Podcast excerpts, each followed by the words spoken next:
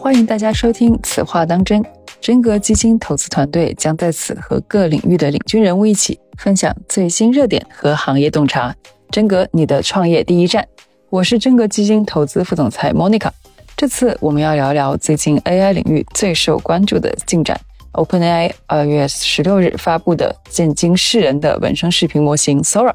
我们邀请的嘉宾包括于立军。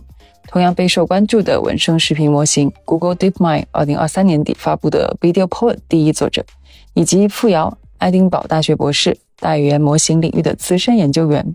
Sora 是不是文生视频领域的 GPT 时刻？Sora 真正的创新是什么？它是否真的能产生我们期望的世界模型？这绝对是一期干货满满的讨论。那先由两位嘉宾介绍一下自己吧。大家好啊，我是于立军啊，我现在是卡内基梅隆大学的这个博士生。之前呢，我也长期在谷歌啊进行实习。我做视频生成，其实可以从更早开始。我们从一八年开始就做很多视频理解的科研。大概从二一到二二的时候，我们开始关注到视频生成，在这个领域也做了一系列的工作啊。前期主要是基于这个离散 token，然后用 transformer 做视频生成。这个在二二年的时候，我们提出了一个叫 Megawit，就是 Mass Generative Video Transformer 这么一个 framework。之后呢，在二三年的时候，我们又做了一篇 paper，叫做 Language Model Bits Diffusion，主要是 focus 在 video 的这个 latent representation 的构建上。接着呢，就有这个 Video Point，是一个 autoregressive LLM 去做 video generation。这里面又不局限在 pixel 生成上，我们其实可以 take in text、image、audio，然后 video 的 input。去做 text to video、image to video、video to audio 啊，video editing 等等各种各样的任务啊，这是一个 foundation model。当时也做了一系列的这个 scaling 实验。然后这之间呢，其实我们也做过这个 diffusion transformer model 的一个叫 WALT，就是是在 MagVivo 的这个 latent space 里面进行这个 diffusion training。Fun fact 的话，我想先提一点，就是其实我们做这个 transformer based video generation 啊，时间很长了。我后来想了一下，大概我可能是为数不多的做过用 transformer 去做视频生成。我既做过 mask 的 transformer，也做过 autoregressive transformer，也做过 diffusion transformer，可能是为数不多把这些领域全部都涉及了的一个 researcher。我觉得在这个过程中也是这个观察到很多很有意思的现象，并且觉得这个领域啊 move forward 有很大的潜力。然后这个 demo 吧，我觉得印象最深刻还是一上来那个啊日本街头的这个 demo，因为这个。它有主人公，有一个女性，然后中间有镜头转换，角色的这个脸部特征保持的很一致，然后同时背景呢还有很多人在走动，他们的动作这个也都很连贯。我觉得这个是明显之前各种模型都不太能做到。我相信其实我们早晚会做到这个 quality，但是我之前的感觉可能是我们在今年下半年的时候，那 OpenAI 这个明显是用实力告诉我们不用那么久，二月份就可以。谢谢大家，很高兴今天和大家交流。说，我就问一句啊，就你说的那个日本，就是走在街头的那个，如果用你们原来那个 transformer 的，你们原来的 model 来去生成的话，你觉得可能会有哪些是比较有挑战的？这是个好问题。就是我觉得，如果跟 video point 比的话，目前我们的那个主要的局限性可能是生成的 resolution 以及长度上，因为我们在那个里面虽然进行了一定的 scale up，但其实还是比较保守。我们的 base resolution 是幺二八，然后 upscale 之后也就到五幺二这个量级。同时呢，我们的这个时长基本上是在两秒和五秒之间，所以很难去一下子做到像六十秒那么长，主要是这些方面。但是其实同样作为 transformer based model，我们的这个 consistency 也是很好，语义的连贯性，包括前景和背景的这个呃分割，就是比如说背景是维持不动，然后前景是驱动，这个在我们的各种例子当中也是可以体现出来。但主要是他们这一下子做的这个 high resolution 和 long video，其实是很 amazing。接下来这个付瑶要不要给大家介绍一下？大家好，我叫扶摇，然后我是爱丁堡大学的 PhD 博士生，也马上要毕业了。我自己的研究方向是大语言模型，所以其实是一个相对于跟 video generation 相交叉的方，呃，垂直，然后最近开始交叉的方向。呃，我自己研究语言模型也是算有段时间的，也自己也是比较初代的研究，把模型 scale up，把模型变大这方面相关的内容。我记得在二零二二年一整年的时候，也就是 GPT 三点五到 GPT 四整个的内测的呃过程，基本上在一整年的时间，自己是肉眼看着 GPT 的三点五到四之间的每一个中间版本迭代。当然，我自己也有很多跟大语言模型推理相关的工作，以及最近的大语言模型长上下文的工作。那跟 video 和多模态相交叉，其实是最近才开始发生的事情。因为在 GPT 四本身，它就是一个多模态的带有图片的模型，然后 Gemini 呢是一个原生的多模态的图片、video、audio 都混在一起的模型。这件事情是，当你研究到语言模型已经 scale 到一个程度的时候，那自然而然的就会去想怎么去把各种各样的模态全部合到一起，做一个基础模型多模态的模型。看到 Sora 之后，感觉这一步就又 significantly 往前面走进了一步。有一个 fun fact 是，大家看到 Sora 之后的震惊程度。让我回想到呢，在一年之前 NLP 领域的 researcher 们看到了 ChatGPT 的震惊程度。我记得 ChatGPT 刚出来的时候，很多 NLP 领域的 researcher 对于大模型本身也并没有很熟悉，所以这个模型一出现，当时就是几乎是一个哀鸿遍野的状态。然后很多 researcher 觉得，哇，自己之前做的在小模型做的事情，直接就没有意义了。那 Sora 之后，我观察到很多做 CV 的、做做多模态的 researcher 似乎也有一点点类似的感慨。觉得自己之前做的内容跟 Sora 的效果比起来，那确确实实有很大的 gap。但其实这个 gap 或许也没有那么大，也是刚刚丽君提到的，或许也就是呃一个半年的时间轴的维度。当然，这中间还有很多的东西需要讨论，需要去学习。然后我自己见到 Sora 一个比较让我惊讶的 demo 是。他把两个视频中间做差值，然后无缝衔接这样的一个 demo，它其实应该是一个 diffusion 的一个功能。那当时那个视频是一开始是一个无人机，然后这个无人机它在飞过一个类似于古建筑的这样的一个视频，然后第二段视频是一个蝴蝶在海里飞的视频。这两个视频之间中间做差值，就是这个无人机非常顺滑的，这个主体非常顺滑的从无人机变成了一只蝴蝶，然后它的背景也非常顺滑的从一个西方的古罗马斗兽场式的建筑转换成了一个海底这样的一个视频，就中间没有感觉到任何不自然的程度，然后整体的这个风格就很梦幻，然后很很 imaginary 的那种感觉。这个 demo 是让我看到非常有趣的一个 demo。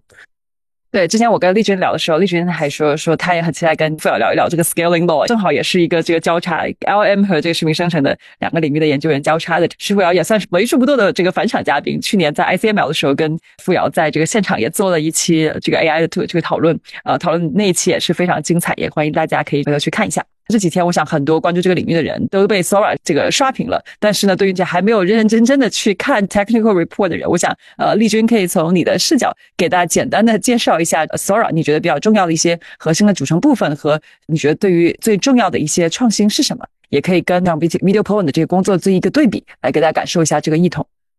当然，首先要有 disclaimer，就是因为 Sora 它这个 tech report 啊，它目前是放了一个网页，但其实很多具体的信息并没有释放出来，大家在 Twitter 上以及其他平台上也进行了很多的猜测。我们今天只能讲一讲，说目前大家 best guess 是什么，但是可能有很多细节，它以后也不会就是具体公开出来。那么，当然。概括来说呢，Sora 是一个 latent diffusion transformer 模型，就是它是 latent diffusion，也就是说它是和 stable diffusion 这一系列模型一样，它外面要套一个 auto encoder，有 encoder 和 decoder，从 pixel space 啊压缩，这里面它提到要做 spatial and temporal 的 compression，去压成 latent space。然后在 latent space 里面呢，它不同于以往的很多 image 以及 video diffusion model 会用 U-Net based architecture，其实主要是啊卷积神经网络。这次呢，它用的是一个 pure transformer model，就是 diffusion transformer。同时呢，他们基于这个巧妙的设计，实现了可以同时训练不同 resolution、不同 aspect ratio 的视频，然后当然也包括不同的时间长度，同时把 model scale 到了一个比较大的参数，然后训练的算力以及数据集上，得到了这个一系列算 amazing 的 quality。然后可以类比一下我们之前的 work，因为之前我们在 publish paper 的时候还是写了很多细节。首先，它这个 auto encoder 啊，大家可以参考我们之前一个 Magway V2 啊，这个 paper 其实就是做 video auto encoding。这里面我们当时主要关注的是离散的 encoding，但其实只需要稍加改动，或者拿一个 pretrain 的 Megaway V2 进行一些 fine tune，就可以获得这种类似 Sora 里面用到的这个 continuous encoding。这种实现呢，我们也在后续一个 paper 啊和李飞飞老师以及他学生合作的这个叫 Walt 里面啊 photorealistic 啊 video generation。这个里面进行了实践，就是我们拿一个 pretrain 的 tokenizer fine tune 成一个 VAE style 的 auto encoder，然后在它 latent space 里面去做这个 latent diffusion transformer 的训 training。当时呢，我们并没有这么多的算力，可能只有这个白卡的量级，所以并没有做出这么惊艳的效果。但是我觉得这个技术路线是这个呃非非常类似的。然后要说到它主要的创新呢，就是通过我现在的观察来看呢，可能是在两个方面。这个一个是这个模型上有一些创新，比如说他们做了这个 dynamic resolution training，然后有这个多个维度上的这个 position encoding 啊，使得他们去在数据集的这个预处理上简化了很多，然后训练的 diversity 比较好，同时后续呢也可以支持各种各样的 task。然后其实最核心的这个贡献呢，应该是他们这个有一个非常高质量的数据集，但是这个非常不幸的是，并没有很多的这个细节被透露出来。然后接着，当然就是他们确实是投入了很多算力去做这件事儿。我觉得那个帮大家走通这条路也是非常 insightful 的一件事儿。就是之前我们会觉得说啊，这个 GPT 这种 language model 是走通了 scaling law，然后我们知道它走到几百 B parameter 没有问题。而 diffusion 呢，特别是依赖 Unit architecture diffusion，在 scaling 上一直是有各种各样的 bottleneck。但这一次呢，我们看到基于 diffusion transformer 模型啊，也是具有类似的 scalability。当然，具体我们可以之后再关注一下，它目前到底被验证到了多大对，这个还是值得期待。啊，谢谢。哎，非常感谢丽娟。刚才其实丽娟提到了好几篇他们之前的这个工作，我们也会把这些论文都放到这个 show notes 里。呃，回到你前面讲了一点，这个来的比你想象的要快。就当时我们在聊到这个 video p o l 的时候，就是说用 transformer 这种架构，你已经可以看到这个这个 scaling law 的一些一些效果。当你看到 Sora 的这个这个效果的时候，为什么你还会觉得它太快了？哪一些是你之前可能没有没有预料到的一些一一些事情？就是，其实回到我刚才说的，就是他们一下子做到这么长，然后又这么高分辨率，而且从目前的公开信息来看呢，他们并没有依赖任何的这个 super resolution 或者 upsampling model，就是它是一步直接可以生成到这个很高分辨率很长的视频上。当然，这个现在可能说它的效率还比较低，就是生成的时间比较慢。但是你一个 model 可以直接做到这件事儿，其实也很不容易，因为可以类比一下，之前的时候我们通常会用一两千 token。这个 sequence length 去代表一个这个幺二八 resolution 的两秒钟的 video，而它这次呢，比如说我们做一个十秒钟的，然后一零八零 P 的 video，如果我们用类似的压缩比啊，其实已经这个挺高的这个压缩了。去去类比的话，这可能是一个 million 的 sequence length，不是说完全不可行，但是这个 challenge 是非常大的，就是其实过程中应该需要很多步骤进行验证才能做到。当然，这只是一个推测。也许他们这个采用了更加激进的压缩方案，然后或者有更强的这个 latent pixel 的 decoder，使得他们就是并不需要直接去生成这么长的 sequence，就可以做到目前这么高分辨率的生成。这里可以补一句，NLP 这边 language model 这边的一个 recent progress 是说，呃，一个 million 的长度的 transformer 其实现在是基本上可以做到的，并且它可以在相对于呃没有特别 significant 增加成本的情况之下做到。这个是一个非常 recent 的消息吧？可能只有一些呃某些个特定的学校和地方呃知道这个呃知知道呃这件事情就可以做，并且就是可以硬做，就是呃你不需要把你的 transformer 做很 fancy 的架构改变和。Attention 的 sparse attention，呃，你只需要呃在 ML6 的层面去，呃，在在实现的时候把你的 attention 改成 distributed 的版本，就可以做到呃，比如说一个七 B 的模型做到 million 长度的 contextness，这件事情是这这件事情是可以做的，呃，对，你是说说那个 ring attention？呃，ring attention 可以做，然后除了 ring attention 之外，还有一些个实现方式，其实主要就是把 attention 改成分布式的版本，它就就就能够应对到一个 million。哎，最近 Gemini 是不是号称他们那个呃是 one million token？呃，Gemini 的大的模型，对大的模型有一一个 million，然后小一点的模型还能够到十个 million，它是非常长的。嗯，这个用的是类似就刚才你提到这种方法吗？呃。C h i m i n a 具体怎么去实现 million level 的 attention 是是不知道的。当当然就是训练是一回事，呃，serving 是一回事。你在训练的时候，你确确实实可以把这个计算的成本吃下去，硬吃下去，然后然后把它的长度硬上的非常的长。但是这个在 serving 的时候其实是扛不住的，所以呃还是需要呃。很大程度上面的架构的创新，来把它你模型呃 serving 的时候，它的成本给降下来。但呃，比如说，因为现在呃 Sora 并没有大规模铺开嘛，它只是放 demo，所以呃，在这种场景之下，呃，你你把这个成本硬吃下来，也也也其实是一个呃比较蠢，但确确实实确实可行的方法。之前我有看到一些这个 long context 的这个在 NLP 领域的这个 model，但是他们所谓的 long context 呢，一般是说我的 input 特别长。那我的 output 可能不会到一 million 这么长，因为也没有人去看这么长的内容。但是对于视频来说，我们其实是让 output 变得这么长，这方面会有什么区别吗？或者说对于 output 来说，有没有什么 input 的时候没有的 challenge？呃。确确实实会有一些个不一样，但是对于一个 autoregressive model 的话，嗯，因为它就不区分 encoder 和 decoder 了，它它也是用 decode，它 encoding 做的事情，也就是 decoder 做的，所以呃，in in principle 确确实实是没有人试过呃一次性的生成特别长的呃数据，但是嗯，但是你可以这样子做，因因为因为是这样，呃，假设你的模型它它天生有能力生成一个 million。然后呢，呃，然然后在很多时候模型 serving 的时候，它被天生的设置在我生成到 4K 我就停了。但是你可以接着 prompt 它跟它说继续说，然后这个模型就会继续说。然后你这样子反复迭代的话，它经过了几轮之后，它就会变得特别长。这个存在于类似于 character AI 他们这样的模型，就是你跟模型不停的聊天，有的人可以跟 character 聊聊一天，聊两个小时以上。那这个时候，它的输出就被逐渐的给堆长了。但这是一个交互的版本，并不是一次性的。但它中间的这个 coherence，这个整个的 global flow，确确实实是可以观察到 maintain 的足够好的。OK，所以所以理论上是可以直接硬上输出这个一个 million level 的 token，这还是 some promising 的一件事。对对，就是因为我们现在做蠢的事情，在做简的，在做聪明的事情嘛。那一个 million 这个量级，呃，用蠢的方法就是硬上，然后硬上这件事情其实是呃 technically available 的，它甚至都不需要你有一万张卡，甚甚至呃，比如说一百张卡的 computer，你你应该都可以硬上到一个 million 的长度的。OK，但可能只有一个 replica 是吧？啊，对对对，是这个样子的。所以，所以其实真正真真正的要把这个东西 scale up，确确实实也是需要一些个 efficient 的 tension 之间的，这里面探索的空间就很大了。但是 for for for starters，呃，作为一个开始的地方，蠢的方法硬上是可以的。对于这个你们不是那么熟悉的这个同学，其实其实这个 compression 这个还是还是挺重要的。我想可以请呃丽君给大家简单的讲一讲，就是呃我们在这里边所需要这个 compression 是什么？为什么这个呃 compression 这个事情为什么那么重要？好的好的，对，其实 compression 之前是一直我们很关注的一个点。当然，这个像冯瑶说的，因为最近这个 NLP 领域的 transformer 有了很大的这个进展，我们可以直接硬上一个 million token。其实之前我们一直有这样一个 assumption，就是我给 transformer 压力可能就在几千上万这个 token 的量级。那我们要想做好 video，其实很大的压力就给到了那个 latent encoder 或者叫 tokenizer。我们就想不断的去提高它的压缩比，然后同时要保证它最后生成的质量。然后在这个基础上呢，我们把这样一个不太长的 sequence 啊交给 transformer 去做各种多模态的生成任务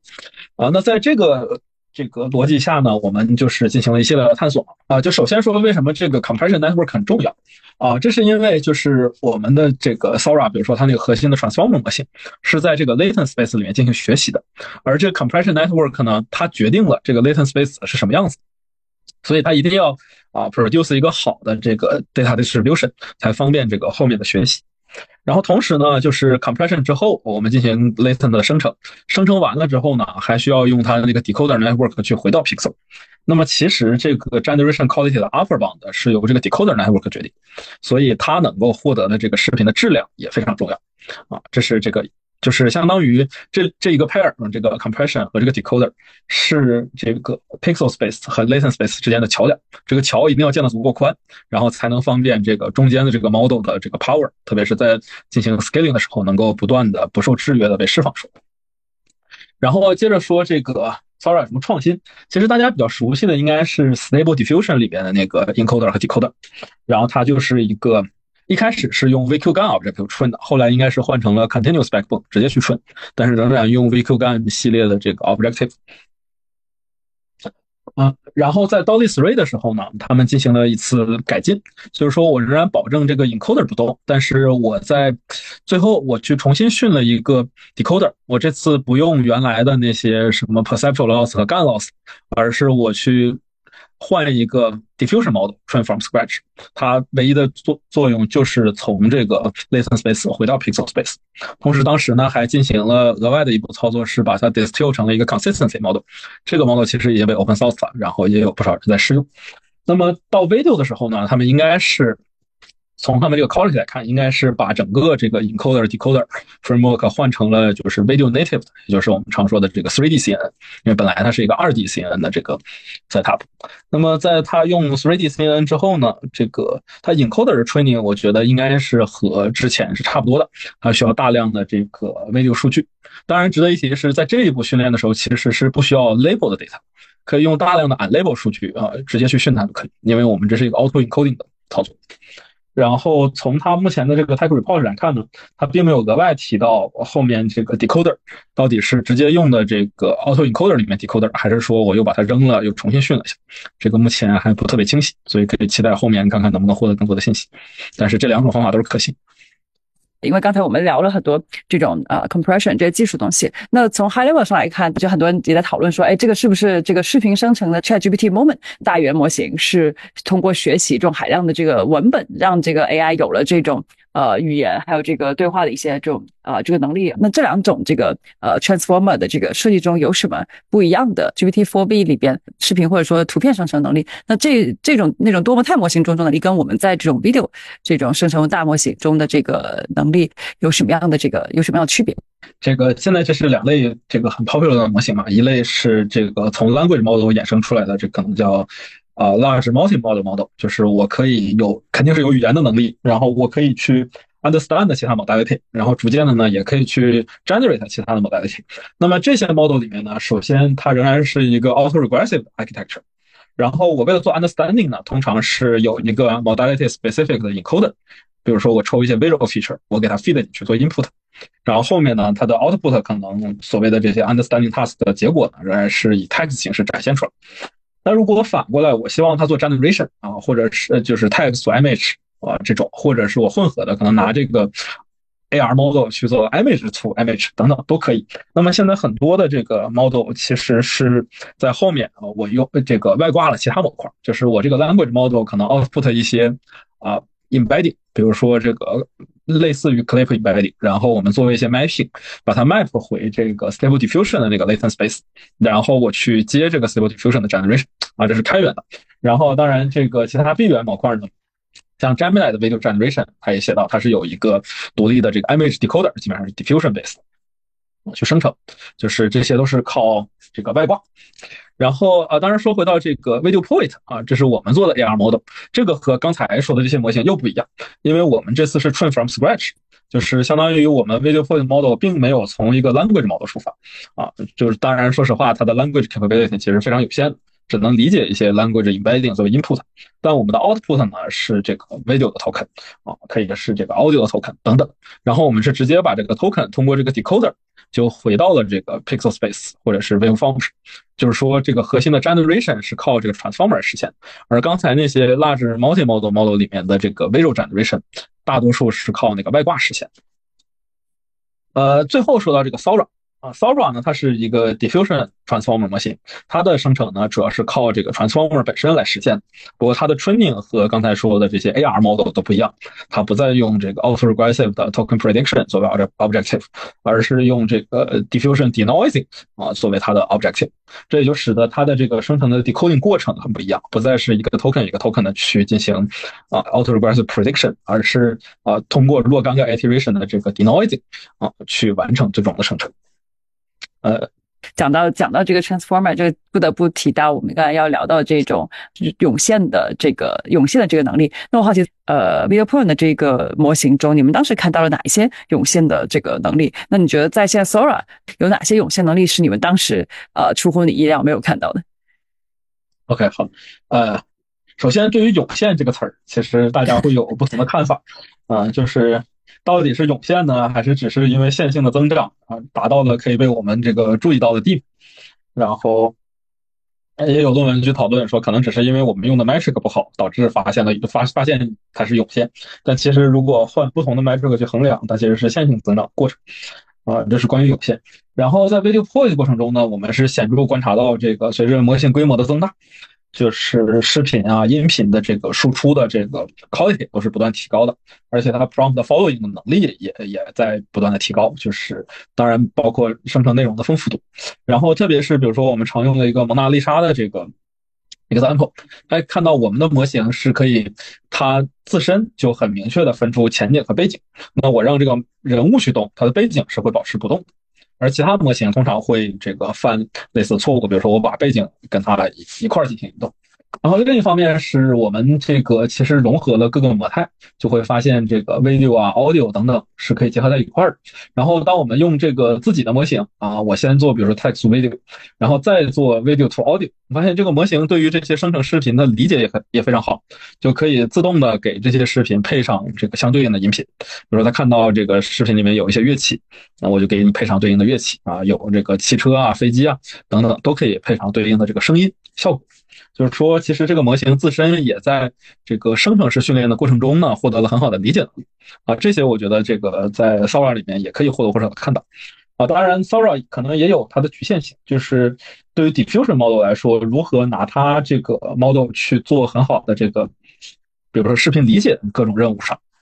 怎么应用啊？其实目前还是不特别清晰的，因为它和传统的那些啊这个 AR Model，比如说我们说它有一个 General 的 Interface，我只要给它 Prompt。甚至我还可以做 instance learning，就可以完成各种各样的任务。那 diffusion space 里面这些的这个对应的 technique 到底是什么呢？可能还有一些空间去探索一下。呃，关于你刚刚提到的，嗯，就是用 Sora 然后做理解类的任务，以及刚刚也讲到的两种不同，呃，做视频生成的范式，一种是 auto regressive，一种是做 diffusion。那那我这边其实一直有一个问题，就是呃。呃，首先哈，呃，两种范式谁更好谁更弱，现在咱先不说。但是假设如果我们希望把 Sora 这种 diffusion based 的这样的 transformer 和正常的像 language model 这样的呃 next word prediction auto regressive 这样的 transformer somehow 的结合在一起，也就是说把 Sora 和 GPT 变成同一个模型。那呃，technically 你觉得这个是一件？怎么说呢？很难实现的事情，还是说可以实现的事情？然后它是它是是否是一个值得实现的事情？在如果是它是一个值得实现的话，那可能的难点会在什么地方？哎，这是一个非常好的问题啊！当然，一会儿咱们再说到这个 AR 和 diffusion 的 scaling law 到底是怎么样。就是单纯说我们要把这两个 objective 啊的 model，比如说 GPT 和 Sora 结合起来，我觉得在未来是有可能实现的。然后，并且呢，现在至少这个随着 Transformer 也被用在 Diffusion Model 里面，它在 Model Architecture 上其实是统一了的。那么接下来只是我怎么定义这个 Model 的 Input 和 Output，然后以及怎么进行训练的问题。那么我其实很期待，就是今天吃晚饭的时候我们也讨论了这个问题，就是能不能实现这么一种新的底载是融合了这两方面的优势的。比如说，它既可以有这个 AR 的这个啊 sequence modeling 的 flexibility 啊 general 的 interface，然后对于这个 language 这类呃一维的数据啊变长的有很好的支持，然后同时呢还可以把这个 diffusion 的 objective 结合起来，对于图像啊视频这些高维数据我去做这个并行的 prediction，然后同时做 denoise，这样的话好处是一我不限制它生成的顺序，像我们如果做 AR 的话，通常会做 raster scan order，其实并不是一个 optimal 的顺序。然后接着就是它这个并行 prediction，嗯，可能当然我们忽略这个 overhead，可能它的这个速度还会快一些。当然其实这也不一定，因为 AR model 如果目前它只做一次，它 flops 是会比这个更小的。然后那怎么把这两个 objective 结合起来呢？啊，我就想到了一个点，这个就是完全是这个啊 random thought 啊，就是现在很流行的这个 MOE architecture。那里面比如说 attention 我是 share 的，但是 MLP 我有不同的 expert，那是可不可以有的 expert 是负责去做 next word prediction，有的 expert 是负责去 predict denoising，那我根据我这个 segment 到底是 text token 还是 video token，我去进行选择，maybe this is possible。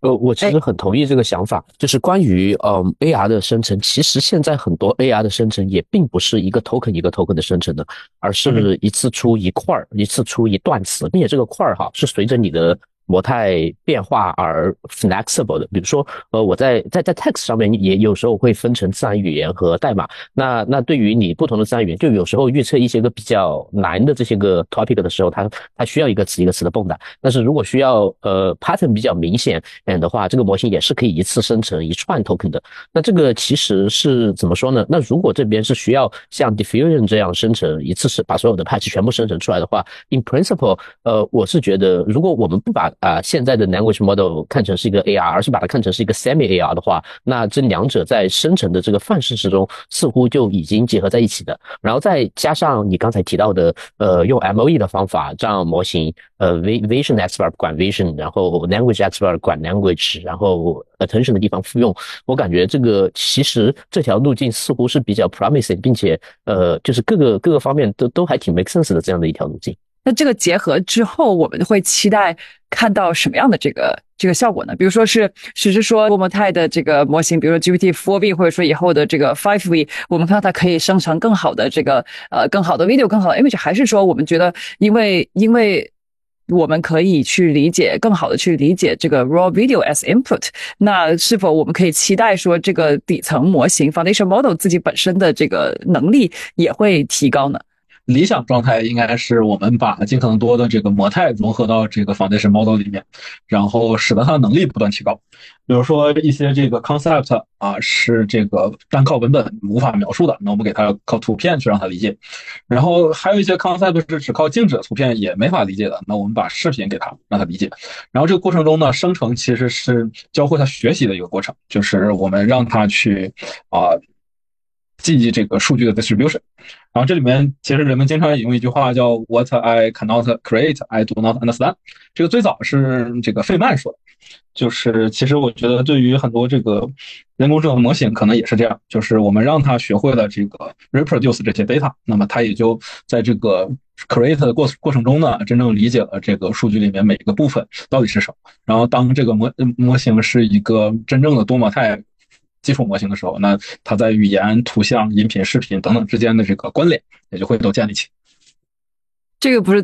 讨论这个 L M 中最常见的一个争议嘛？就是它生成是否就代表它理解？这可能是个哲学问题。因为因为在这个 video 这个里边，我觉得特别值得单独来讨论的其中一点是说，呃，其实刚才讲到让大家 impressive 的一个地方是说，它还能够体现如何这个。呃，理解这个世界，不论是构建这个 digital world，还是说能够展现它如何跟这个呃世界做这个交互，这个对于物理规律的是呃这这种生成，对吧？是否代表了它的一种理解呢？OK，就是首先呢，它遵循了一定的物理规律，呃，它应该是通过这个训练过程中在训练数据里面这个观察出来的。然后，但另一方面呢，就是我们不能说这个模型内心的这个物理规律和我们。总结出来物理规律就是一样的。啊，因为他可能有自己的一套语言，然后他自己去发明，就是这个我觉得是非常吸引人的一个点，就是语言模型嘛，我们给它灌输了这个很多人类的 knowledge，就是特别是语言这个模态，其实是啊人类千百年来靠我们人类的大脑的算力给它 distill 出来的这么一个 abstraction。而这个视觉模型呢，是我们是把原始的这个像素喂给它，让它自己去这个世界里面去探索，然后去总结。就也许它是能够总结出来这些规律。然后我觉得第一步是它能总结出来我们知道的规律。那么第二步就是它能不能继续总结出来我们不知道的规律。然后 Sora 我觉得可能是一个很好的开始。当然这里面也会遇到一些这个 challenge，比如说它也许总结出来，但我们怎么能知道它总结出来呢？嗯，可能我们最后还要把，比如说 language 作为一种 interface 给它加过去，这样它才能跟人解释。但这个很多时候又涉及到这个 explainability 的问题，这个确实是越来越偏向哲学的讨论。就你觉得说，我们怎么去判断它到底是不是真的，呃，具备了所谓的世界模型？你怎么理解所谓的世界模型？OK，就是什么是世界模型？呃，理想的世界模型应该是说。我给他这个过去一段时间这个世界的状态，然后他能够去预测这个未来这个世界的走向，然后当然这个未来可能是啊 non-deterministic，但是它可以给出这个比如说它的概率分布，然后或者是给出若干个这个 plausible trajectory，然后我们怎么去 evaluate 它这件事儿其实是很 challenging，因为我觉得很难去穷举这个比如说所有的这个呃 input 的场景，然后我们去验证它这个最后。就是它的这个预测是否准确，但是我觉得很多这个物理上的规律嘛，其实大家也并没有真的穷举去验证，而是有大量的这个实验证据啊，发现这个都是符合的，就是很少有反例发生。嗯，我觉得可能在一定阶段内，对于这个目前我们能做到的这个世界模型，可能就是这样验证。但是这个和我们刚才提到那些 simulator 就不同，因为 simulator 我们是真的把那些物理规律作为规则给它输进去了，它一定不会违背。但其实这种 neural 的 world model 我们是不能保证。我们做这个，呃，比如说我们做这个，比如自动驾驶。对吧？或者机器人的这个模拟的这个环境里边，我们其实是希望知道说这个呃，比如说不论是机器人还是这个车，在这个环境里面，这个这个模拟环境里边发生怎样的这个这个互动嘛？以前是我们把物理规律告诉他，那假设这个模型自己本身他已经学会，即使他不能跟我们去说清楚，那是不是在这样的一个 simulation 的环境里边的话，其实我们也可以认为它其实可以 simulate，说不定比这种人灌输的规律要要做的更好呢？嗯，这是有可能的，我觉得。就是，其实我们也可以看这个物理学的历史嘛。一开始有这个牛顿力学，那后来大家发现它其实只在一些这个经典低速的场景下适用，而其他场景有相对论、有量子力学。而可能对于这个我们训的模型来说，当它比较初级的时候，啊，它就可以解决一些比较简单的场景。我们发现它是没有犯错的。然后在进一步的时候，我们可以再去处理那些比较高级的场景。所以确实，如果我们拿它用来做这个。Self-driving 的这个 simulation 啊是有可能的，然后它可能提供的好处是，这个 neural simulator 是可以做 back propagation，这个其实在很多这个 robotics 的这个 research 里面已经开始应用类似的这个视频预测模型去帮助他们的这个 behavior 的 learning。正好问一下这个付瑶，因为刚刚我们提到这个讨论，其实在这个 L M 里边大家就开始了。那那在 L M 里边怎么看待这个所谓的这个世界模型？我我们如何知道这个呃它是否真的 create 了，就可就代表它可以 understand？嗯，在 L L M 里面，对于呃整套模型训练 next word prediction 有一个非常呃比较成熟也比较被大家接受的这样的一套理论，也就是压缩的理论。他说的是，嗯。当你的模型在做 next word prediction 的时候，你做的事情实际上对是对数据的无损压缩。那你无损压缩给你一个模型在训练集上全部过一遍，然后训完了之后，那你模型权重学到的是什么呢？是把这些个数据背下来的吗？而，其实并不是这样。模型的权重里面学到的东西，并不是背下来二数据，而是学到了生成数据的算法。也就是说，我给定了，呃，比如说我的数据的前半段序列，我可以生成出来它的后半段序列，因为模型它的权重里面知道，呃呃，后半段序列是遵循着一个怎样的规则被生成出来的。那什么是生成数据的算法呢？呃，对于人类的语言来说，这个生成的数据的算法就是你的大脑里面语言的模块。那如果我们认为人类的大脑也是一种，比如说呃模拟的计算机的话，那我们脑袋里面天生就有一套算法或者说方法或者说规则，可以让我们生成自然的语言。那当模型在大量人的自然语言之中，嗯，经过训练完毕之后，它拟合的东西就是我们人脑里面的那一套生成语言的规则。那这个是压缩理论运用到语言上面。那如果我们把这一套就搬到视频上面的话，那我们知道，呃，就这个世界上你所看到的景物，它之所以会发生，苹果之所以会下落，然后呃，汽车之所以可以往前面走，它们底下也是蕴含着一套物理规则的。那如果我们认为语言模型可以通过大量的数据学它学会语言生成的规则的话，那我们同样可以认为，啊，视频模型可以经过。视频数据来学会视频被生成它底下的那一套规则，那这一套规则其实也就是这个世界的规则，也就是为也就是物理的规则。这是为什么从一开始的时候，呃，就当我看到 OpenAI 的 title 说，呃，video generation as world simulator，你要做 world simulator，你就需要知道这个世界上的一些个基础规则，然后这些个基础规则可能就是被直接隐式的去 encode 在了模型的权重之中。所以从这个角度来看的话，嗯。那把模型看成是一种学会的，或者说理解的、隐式的，在权重之中理解的这个真实世界的物理规则，我觉得是没有什么问题的，因为呃语言部分一直是这么看的。然后那这里的话，其实它涉及到的一个细节是，我对于这个规则理解的精确度，就是说呃规则可能是非常非常非常复杂的，那我可能一些个小的模型，呃理解的是一些比较细腻度的，然后比较常见的这样的一些个规则。那可能我的模型变大，见到的数据变多，它所理解的呃规则的颗粒度也会变得越来越细。那它理解的东西可能就一些一些个更加的精细化的一些个专业场景里面的一些个规则。那专业场景的话，在语言上面可能就是，哎，我在法律文书应该具体怎么写。那在呃视觉上面可能就是说，呃我的一个比如说赛车在车车道过弯的时候，它应该。遵循一个怎样的规则？就这些会它的分辨率、力度会越来越细，然后呃也会越变得越来越越专业，然后对于规则的把控也就越来越多。呃，这个或许呃这个是我们暂时对模型的理解，也是我们希望 scaling 可以持续不断来扩展的这样的一个方向。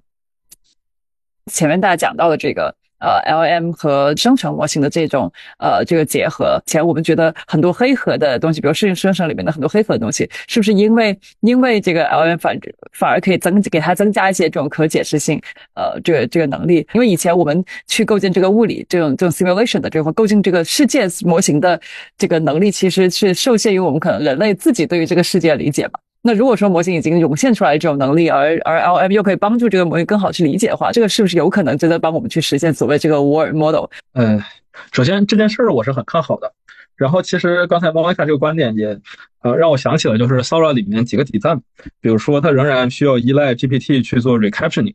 啊，去处理它的 text prompt 啊，然后以及它的训练数据里面其实是也是依靠了很多这样的 recaptioning。而当我们去真的这个依靠 language model，然后做这个 unified 的这个 generating model，比如说有 language 有 video 的时候，其实这个步骤很大程度上是可以去省略的，因为我们 unified 了所有的这些 modality，然后这个 model 它自然而然的这个一方面理解这个 video 的世界啊，一方面呢，它又可以理解我们人为什么去这么描述这件事儿，我到底想要什么，嗯，它就可以把这些都做好，嗯，对，呃，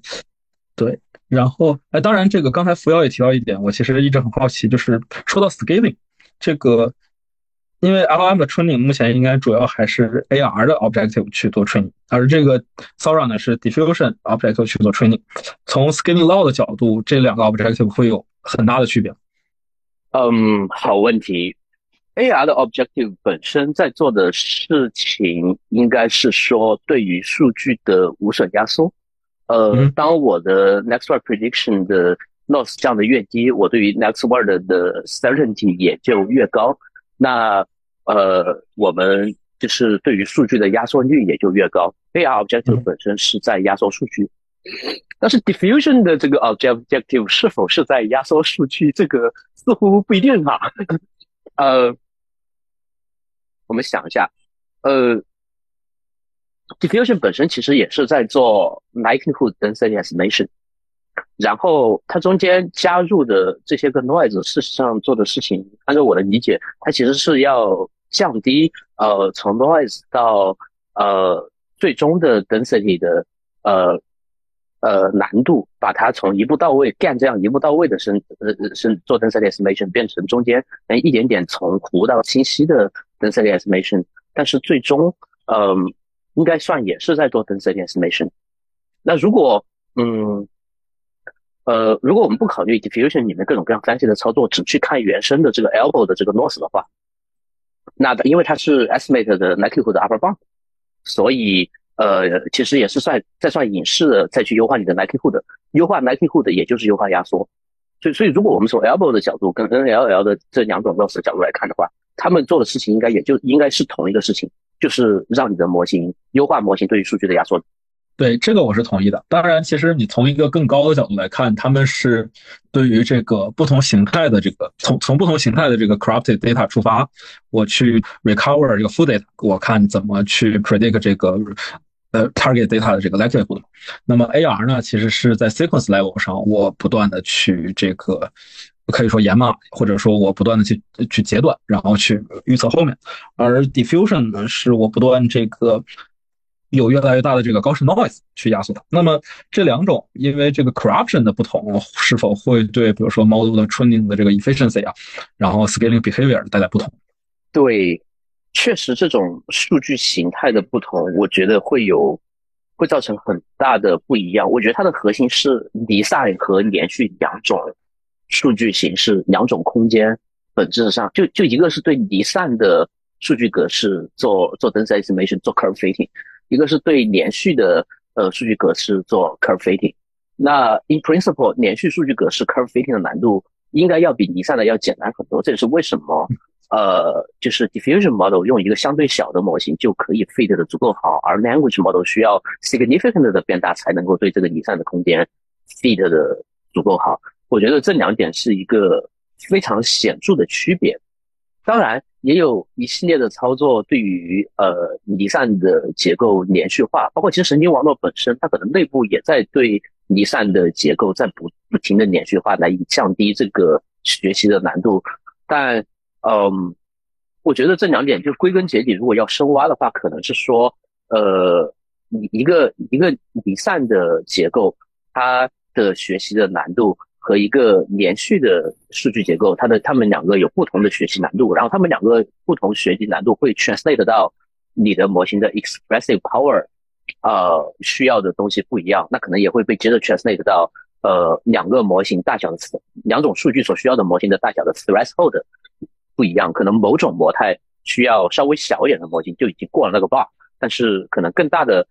另外一种模态可能需要更大的模型。但是如果模型都大到一定程度的话，或许 model scaling 本身会让这两种数据结构的区别给慢慢的呃变弱。我不知道我说明白了没有？OK，我我理解你的意思，就确实因为这个 language 始终始终是 discrete 的，而这些啊其他模态，然后以及包括这些 latent diffusion model 呢，都是去对 continuous data 建模，就是他们的这个 property 不一样。然后呢，其实也很难去直接的去比较它，呃，用在不同的 case 下。但确实，当这个 model 足够大之后，那肯定都能学好。嗯，最终可能只是一个 learning efficiency 的问题。嗯，就最后又又回到了这个暴力美学，是吗？当时，呃，我好奇丽君，之前你们做那个 model 是有多大呀？呃，video point 里面最大我们是做到八个 billion 的 parameter，其实是主要受限于算力，所以并没有进一步 scaling。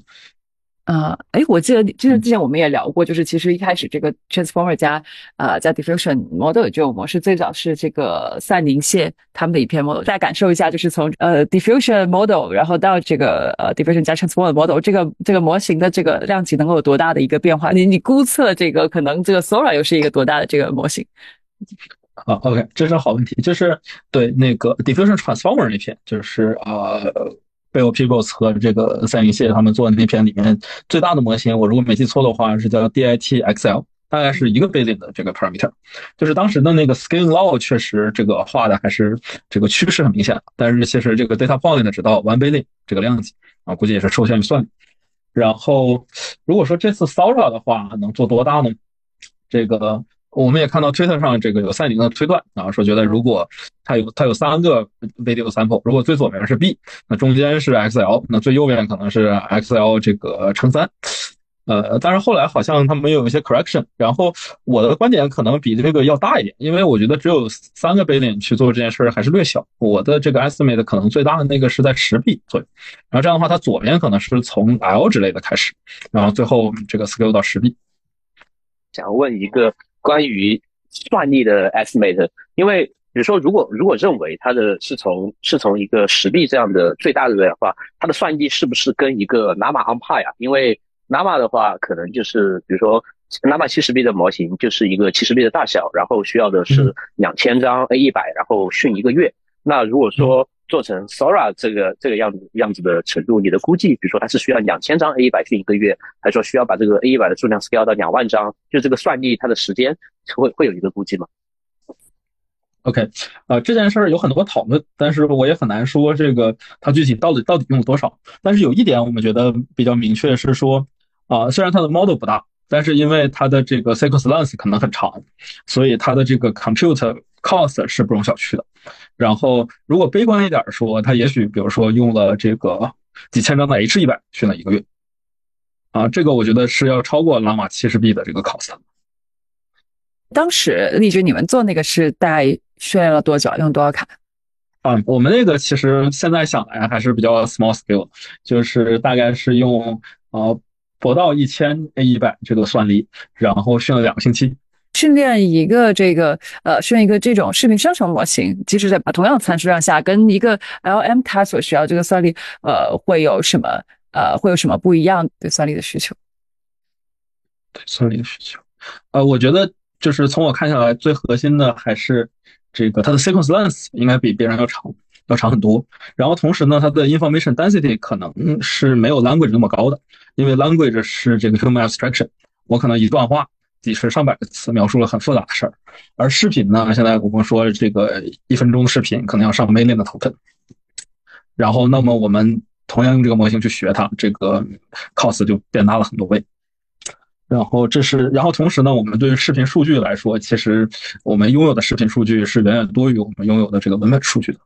然后我们如果想真的对这些视频数据都做很好的学习，那么整个哪怕是纯一个 iteration 啊，所消耗的算力也是非常巨大。呃，这是一方面，嗯，然后接着是，呃，接着是这样，就是 transformer 这个 Sora 的这个 diffusion transformer 和之前 transformer 是一样的。然后我们可以假设这个这些 GPU 的 infra 对 transformer 优化都很好。但其实，因为最后我要回到 Pixel，啊，那个 encoder 以及最后那个 decoder，啊，都是有很多的这个 convolution based architecture，这是我的这个 positive assumption。那么这一部分我们现在 infra 对它的 support 呢有多好，然后它优化的有多好，啊，其实也是值得讨论的，可能也需要投一下因为这个是之前在 language 里面涉及比较少的。嗯，然后当然对于 training 本身来说，它是可以通过一些 trick 优化，比如说我做预处理就可以。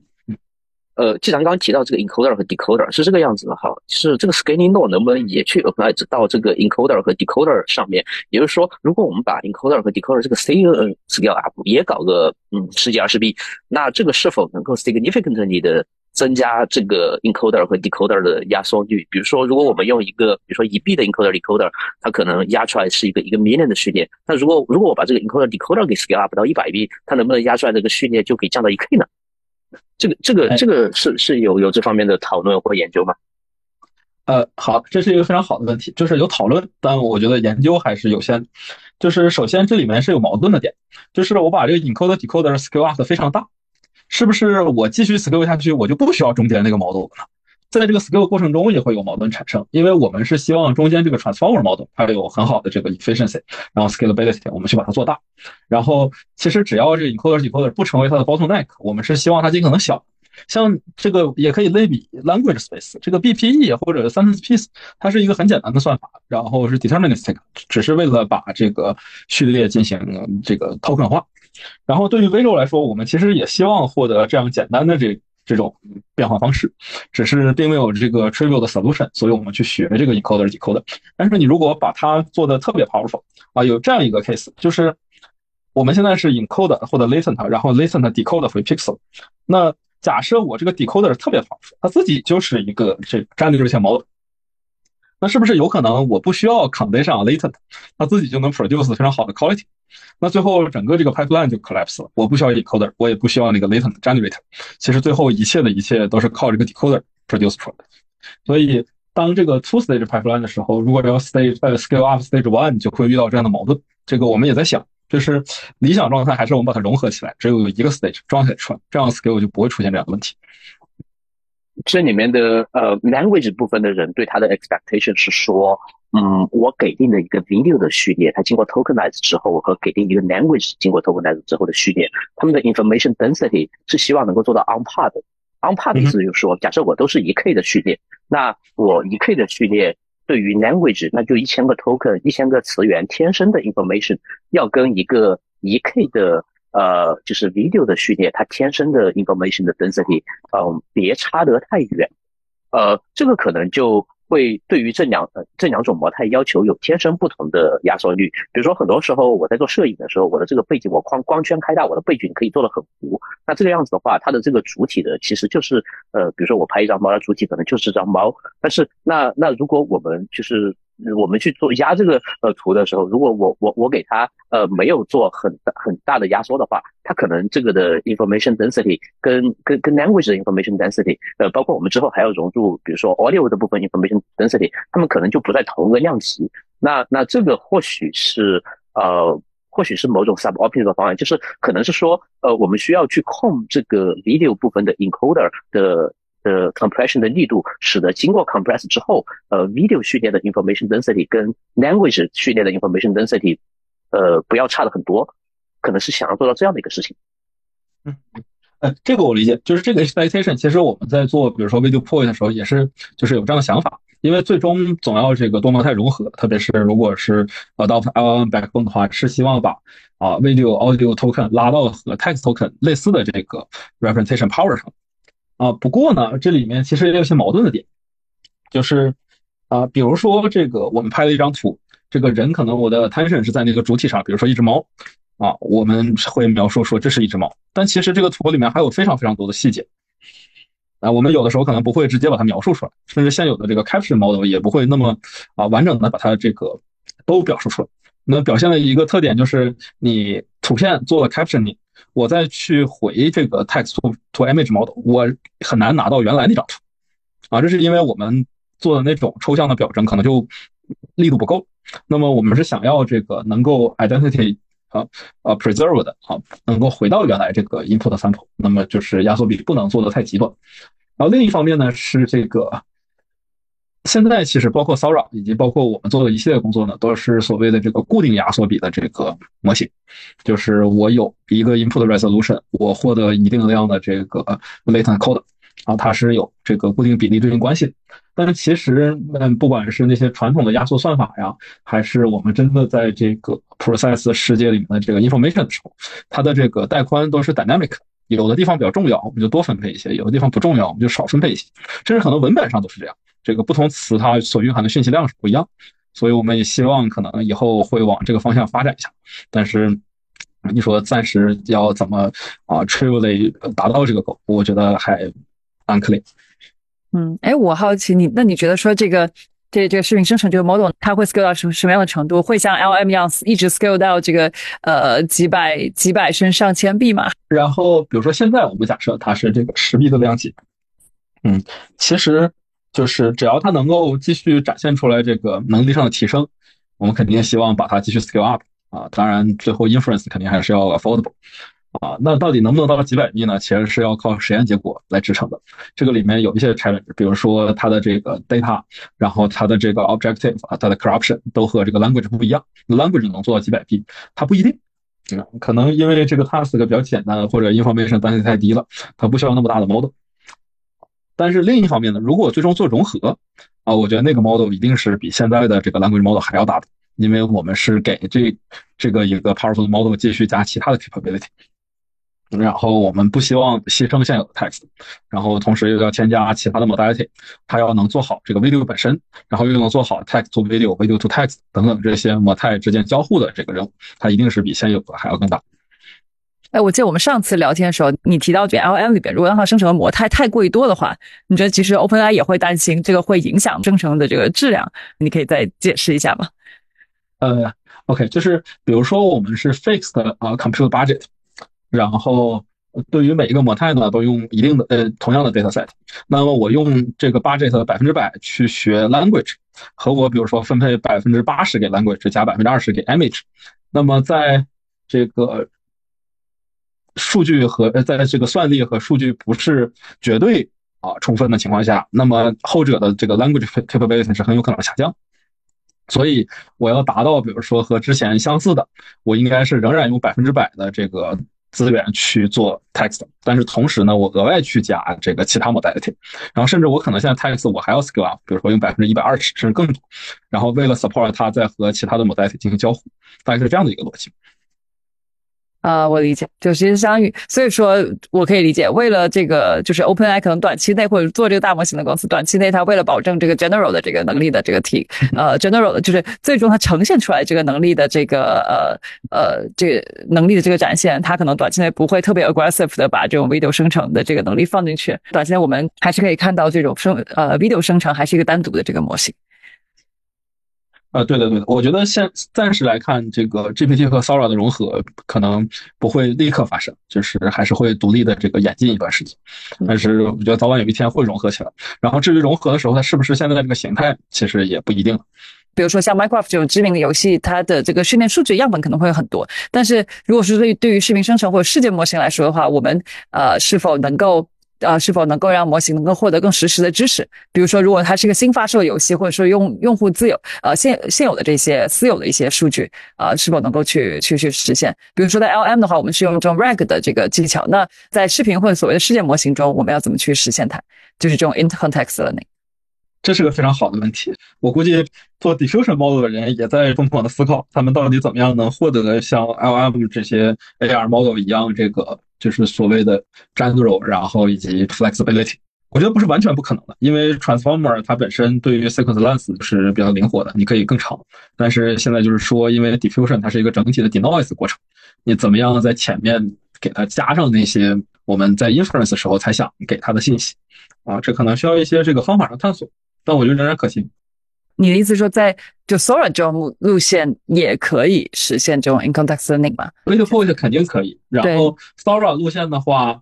也许有一天大家发现它可以，因为我现在不能说它完全不可以啊，但是也许是我们把它融合了之后，比如像我们刚才讨论的这个 AR 和 diffusion 或者 AR 和 non AR 进行一些融合，然后这个过程中我们其实就给这些 non AR model 带来了 in context learning 的能力。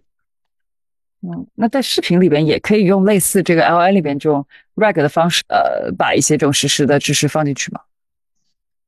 它会有什么新的挑战？会有。就是其实我觉得能最明显看到一个挑战，就是每一个视频的这个 sequence 都非常长。那么 in context learning 它能 work，是因为我们可以给它 feed 一些 example 放在前面，让它去进行学习，然后我们再进行 prompt。如果这次我们比如说刚才讨论到，我一次做一个视频已经非常 challenging，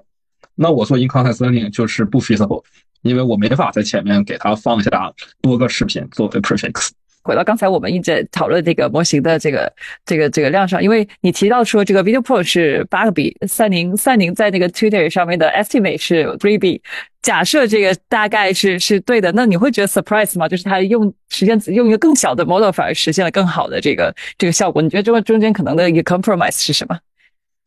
呃，我会有点 surprise，就是也许它的 model parameter 真的是三 B，就是没有那么大。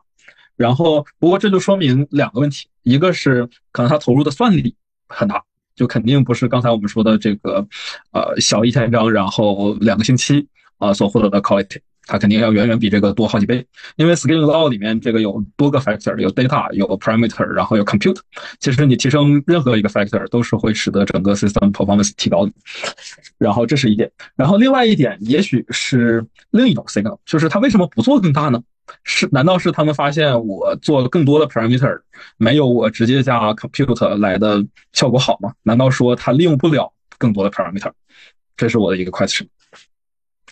啊，这个这个有意思，或者说这个是不是一个成本的考量？就太多的 parameter 是不是在这个推理上会有更大的这个这个挑战？当时你们对于推理成本的这一块是怎么去估算？它会比这种 LM 的这推理成本大概会提高多少？呃，它会高很多，是因为。这个 LM 呢，它虽然说做 auto regressive decoding，比如说一次做一个啊，当然像付瑶刚才提到也有一些优化，可以一次多出几个 token，但是归根到底呢，它是在整个 sequence 上做了一个 single pass，那 flops 就这么多。而 diffusion model 呢，它其实因为它有好多 denoising step 啊，比如说你最高也可能一千步，然后优化一下一百步，然后当然也可以更快，比如说几十步。那么它其实每一步所带来的算力消耗，就相当于同等 parameter 的这个 AR model 做完整的 decoding。所以它最后其实所需要的 inference 算力是这个那个数量级上要比 AR model 更高的，这也就是使得它 inference 的这个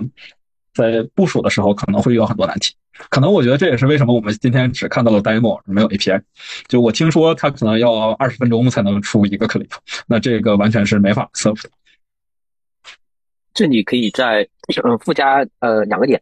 一个点是刚刚提到的三 D 模型，如果是三 D 的模模型的话，它可能就需要更大的算力。那我们知道，算力等于模型大小乘以数据量。那呃，其实，在呃 language 这边，最近有个非常明显的趋势，就是把模型变小，把数据量加大。这个并不是呃 scaling 的 optimal，就是如果你消耗同样的 compute 的话，你如果想要达到同样的效果，你就不应该有那么大的数据和那么小的模型。但这个是 inference 是有非常明显的优势的，因为你小的模型在 inference 的时候，它它就是便宜。所以现在的一个趋势，呃，我们可以看到，在二零二三年一整年的过程之中，就一开始有大家会觉得，呃，有些个事情只有七十 B 的模型能能做，哎，后面发现这个可以被压到十三 B 也能做，后面发现压到七 B 也能做，现在甚至已经压到两 B 了。所以这其实是一个，呃，把把数据变大，把模型变小，是一个很明显的趋势。那如果 Thoro 也在 follow 这条路径的话，那很可能出现的一个呃情况就是说，他们真的用了非常非常多的视频，数据量特别特别的大。然后，然后模型可能本身没有很大，这个是这个是一点。另外一点提到的是刚刚说到的 inference cost，可能二十分钟才能够出一个 frame。呃，这个这个这个呃，有一个很很细微、很但挺重要但一的好消息，那就是说，呃，在 transformer 在做 decoding 的时候，auto regressive decoding 它是 memory bound 的，它大部分的时候，呃，它的时间消耗并不是说我真正要花那么多的时间在算上面，它其实它的时间消耗是花那么多的时间在读内存上面。那呃，这个是一个 transformer inference 一个很重要的特征。那大部分 transformer inference 的呃的这样的一个优化，都是把这个 memory bound 给 somehow 改成 compute bound。所以其实 compute 其实是多余的，并没有被用上。但这个如果是像 diffusion 的话，一次 pass 走个训练，那它就天生就是一个 compute bound，而不是 memory bound 这样的一个范式。它是这这其实是一个好消息，就意味着呃，虽然说 diffusion 它 in principle 确实在 inference 需要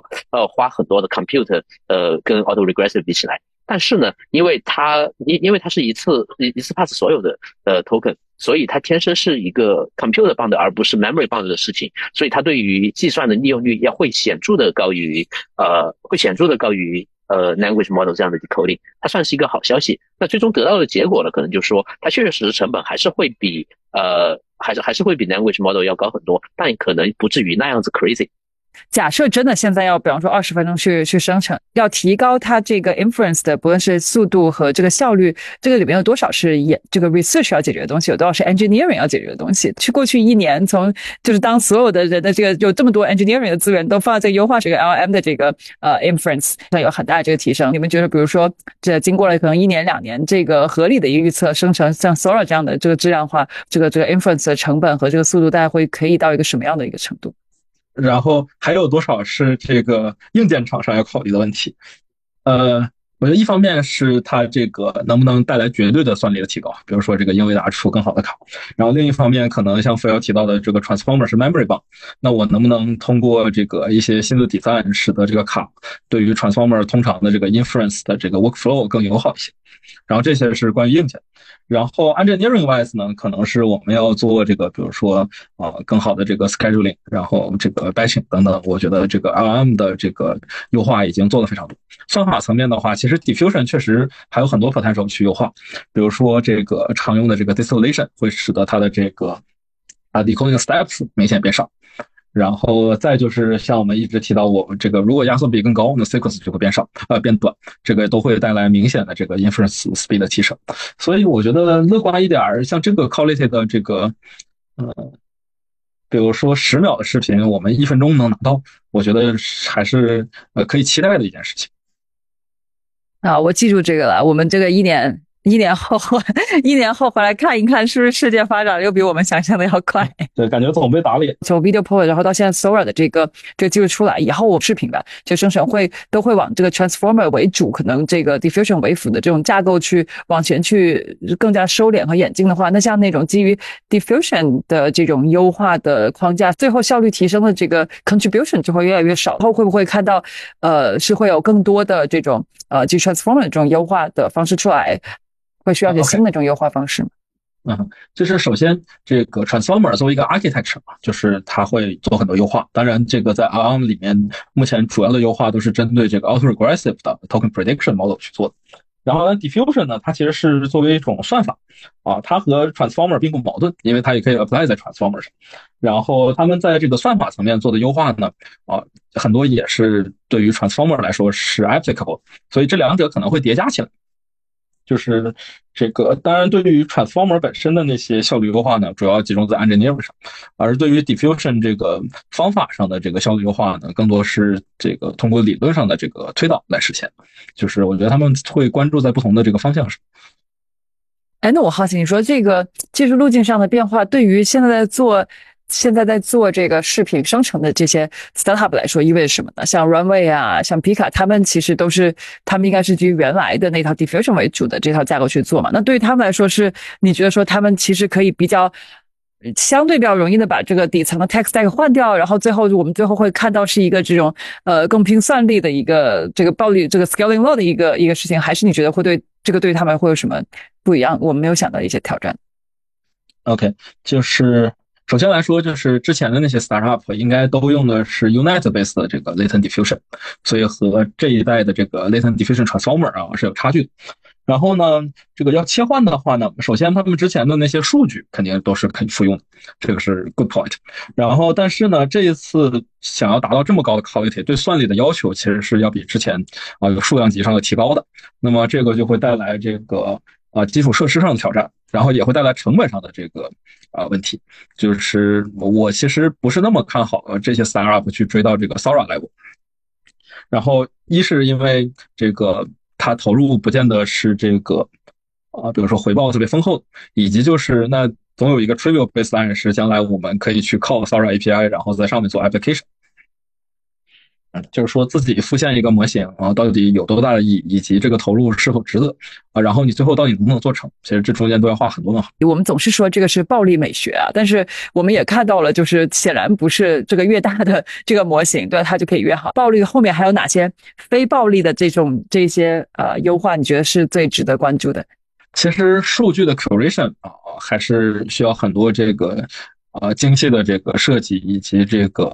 思考。就是这一块儿，虽然最后我们表现为这个量上是暴力的，但是其实这个量啊的内容到底是怎么筛选，应该是还有很多技巧。就比如说，我们要去挑选这个啊审美上比较好看的数据，然后可能这是对这个 content creation 有帮助的。那另一方面呢，我们可能需要找尽可能多符合物理规律，然后被这个特效编辑少一些的数据，然后让模型去学，比如说。这个这个对于 Word model 的这个构建是有帮助的，就这些思考可能是暴力之外的部分。正好刚才你讲到的 Scaling Law 的三个要素，数据的确是中间一个很重要的要素，可以具体来说说，比如说在呃，比如说在 Video Pro 的这个工作上，就你们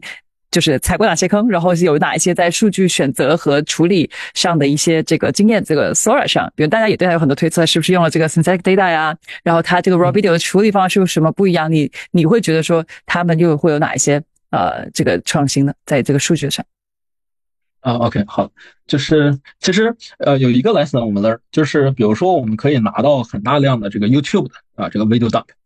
啊，然后但是其实呢，你用它直接去做训练，并不见得会很好，就是因为这个数据太过 noisy，然后里面有很多 low quality data 啊，虽然这个模型也可以去尽力的去拟合它，但是最后你得到的这个生成效果是不好的，就比如说有很多这个 boring 的这个。比如说那种传统游戏的直播，就不是三 A 大作那种，然后或者是一些这个啊播放歌曲啊那种无聊的视频啊，这些其实对于模型的训练都是很不好。就是你要啊通过一些预处理的办法挑呃找到那些这个高质量数据啊，这个我不知道像扶摇他们这个在大语言模型的训练数据上啊是不是有这么这个精细的这个 data curation，还是说我们这个更多的是把这个互联网上的这个文本数据拿过来，然后其实大部分都是可用的。呃，有非常非常精细的 data curation，在数据工程方面，一个呃非常原始的规则是有多少人工就有多少智能。这个对于预训练、对于 SFT、对于 RL 全部适用。就是你在数据上面投用的人力，并且你在数据工程的精细程度，是直接就会影响到这个模型能够最终取决、最终得到的效果的，并且呃，你的在这个整个的过程之中，数据的来源是非常重要的一环。就是最高质量的数据一定是啊最高质量的人去生成出来的数据，呃，特别是我们在在 language model 有篇文章叫 textbook is all you need，就是你一定要在课本上去训练你的模型。为什么呢？因为课本就写课本的那个人，首先本身就是领域的 expert，然后为了去教会其他人，他是费了非常非常多的心血，并且课本本身又是一个图文并茂，并且解释性非常强，COT 也很多这样的一种数据的来源，所以。确确实实就是在于数据上面，那真的是 我觉得是没有止境的去做 data curation，然后有多少人工就有多少智能。一开始的时候可能就是原先我们觉得就是 annotate 数据的人可能嗯只要是会这门语言就可以了，然后后面慢慢的提到啊至少需要高中毕业，然后慢慢需要至少需要提到大学毕业。现在基本上就是很多稍微难一点的东西就必须非常 professional，需要是一个博士的水准的。其实这个我也想要问一下你哈，就是。啊，video 这边高质量的数据来源，你觉得应该是来源在什么地方啊？我理解 YouTube 上面有非常非常多的数据，但我不确定 YouTube 上面的数据，它就是那种就刚刚你提到的审美很好的，然后是精心制作的，就这种高质量数据来源。呃，首先是它来源于什么地方，然后就是它大概有多大的量级。其实现在大家讨论也很多，就是因为这个 social media platform 嘛，它的数据量都很大，有 YouTube 啊、TikTok 啊、Instagram 等等，这些其实大家或多或少都试过啊，最后发现效果通常没有预想中那么理想，就特别是因为它的量很大，你觉得对量是可能提上去，那其实这个观察通常不是这样。然后那什么地方有高质量数据呢？啊，一种来源是你去买那种这个 stock video。啊，有一些平台，比如说什么 Getty 啊、Shutterstock 这种，啊，是可以去买到授权，然后他们有很多其实是啊新闻啊或者媒体啊或者视频制作的那个素材，它这个库啊有很大的数数据量，然后其实也有这个比较不错的这个 label，比如说 Paired Text。然后另外一个来源呢，其实我们现在越来越觉得是这个影视作品啊、电影啊、电视剧，但是这些东西呢又比较 tricky，因为你早晚会碰到版权问题。就是这个还有很多这个 legal clearance 需要搞啊，小公司也许可以先试试，但是我觉得啊，大公司比如说 Google 的话，它不会轻易去用这种数据去训这种要面向公众的模型。但是我确实觉得那些数据其实会对模型的效果产生很大影响。这里其实是一个悖论哈，就是你要你的数据的质量越高，那么生成这些数据的人，其实他最终是追溯到是谁生成了这样的数据。那生成这些个数据的人本身应该就是，嗯，怎么说呢？呃，就比较 well educated，然后他们的工时也比较比较贵。那那他们天生可能生成的数据就天生具有具有版权，就是质量越高的数据所对应的人可能就越贵，那对于版权的保护呢，可能就就越强。这个在语言上面是一个非常明显的悖论，这个看起来在图像上面也有一个这样的悖论。是的，是的，而且这其实还是一个比较令人失望的点，就是那像你刚才说，有多少人工就有多少智能，那这。就是最后其实还是靠人力的这个劳动把它的智能来创造出来的，而不是比如说我们有巧妙的算法，然后让它自然而然的这个产生一个智能。就理想状态也是我可以把这个大量的 noisy data 就丢给他，你自己去观察这个世界，然后去学出你的智能。然后这里面其实是可以有 minimum 的这个人类的干涉，但是现在明显没有做到这一点。算力上也是一个限制。你仍然要告诉他哪些是好 data，哪些是坏 data，哪怕你都要丢给他。其实这个仍然会 require annotation。Right，